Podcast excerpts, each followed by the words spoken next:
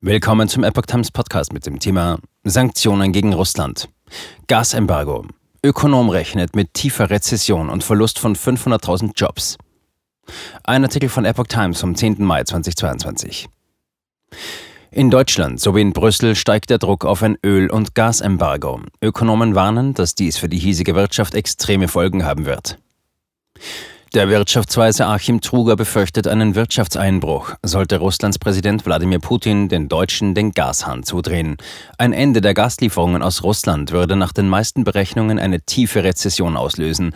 Eine halbe Million Jobs könnte verloren gehen, sagte der Ökonom der Rheinischen Post. Außerdem, so Truger, könnte die deutsche Industrie längerfristig schweren Schaden nehmen.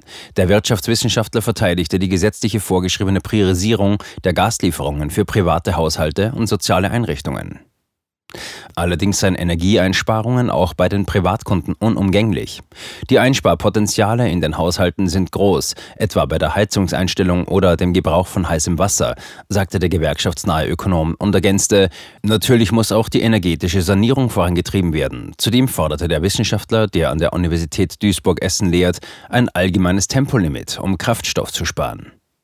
Gefahren sieht Truger auch bei der Entwicklung der Inflation. Er gehe zwar davon aus, dass die Inflationsrate wieder sinke, aber das wird sich über einen längeren Zeitraum hinziehen. Die überhöhte Inflation wird noch bis weit ins Jahr 2023 anhalten, sagte der Wirtschaftsweise. Verständnis zeigte Truger dafür, dass die Gewerkschaften wieder höhere Löhne forderten, weil sie die hohe Inflation schlecht ignorieren könnten. Aber es darf keine Preislohnspirale geben, sonst müsste die EZB die Konjunktur abwürgen, womit nichts gewonnen wäre, schränkte der Duisburger Wirtschaftsprofessor ein. Diakonie warnt vor drastischem Armutsanstieg in Deutschland. Der evangelische Wohlfahrtsverband Diakonie Deutschland hat indes vor einem drastischen Anstieg der Armut in Deutschland gewarnt und neue Notfallhilfen gefordert.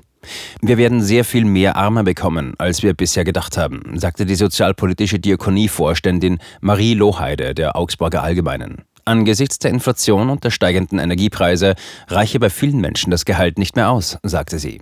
Die Diakonie sehe dies bereits deutlich am Anstieg ihrer zahlreichen Hilfsangebote. Wir merken das in jeder Beratungsstelle, in den Schuldnerberatungen, den Sozialberatungsstellen und auch den Familienzentren. Lohheide forderte vom Bund statt einmaliger Hilfszahlungen eine Reform der sozialen Unterstützung in allgemeinen Krisen. Die ewigen Einmal- und Bonuszahlungen haben was von Almosen, kritisierte die Diakonievorständin.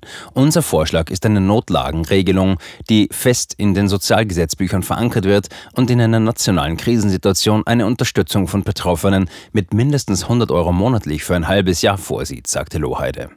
Sie forderte angesichts der hohen Inflation zudem eine Anhebung der Hartz-IV-Sätze. Dazu müssten noch gezielte krisenbezogene Hilfen kommen. Fortschritte im Streit mit Ungarn um EU-Ölembargo.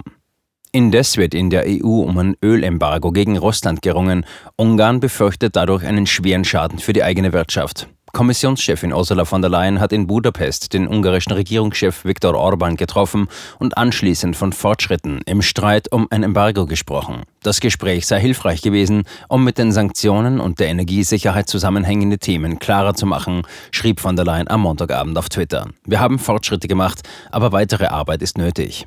Ungarn ist stark von russischem Öl abhängig und blockiert bisher einen Beschluss der EU-Staaten über ein Ölembargo gegen Russland, der für die Einstimmigkeit notwendig wäre. Ungarns Außenminister Peter Sicharto sprach nach von der Leyens Besuch ebenfalls von Fortschritten. Er betonte aber zugleich mit Blick auf mögliche Preisexplosionen bei einem Embargo in einem Facebook-Video, wir können nicht das ungarische Volk den Preis für diesen Krieg zahlen lassen. Die EU-Kommission hat den Mitgliedsländern einen schrittweisen Importstopp für russisches Öl und Ölprodukte vorgeschlagen, der für die meisten Länder bis zum Jahresende in Kraft treten soll. Ungarn fordert laut EU-Diplomaten deutlich längere Übergangsfristen und finanzielle Hilfen für die Umstellung der Versorgung. Konkret geht es um den Bau einer neuen Pipeline, über die Ungarn von Kroatien aus mit Öl versorgt werden soll.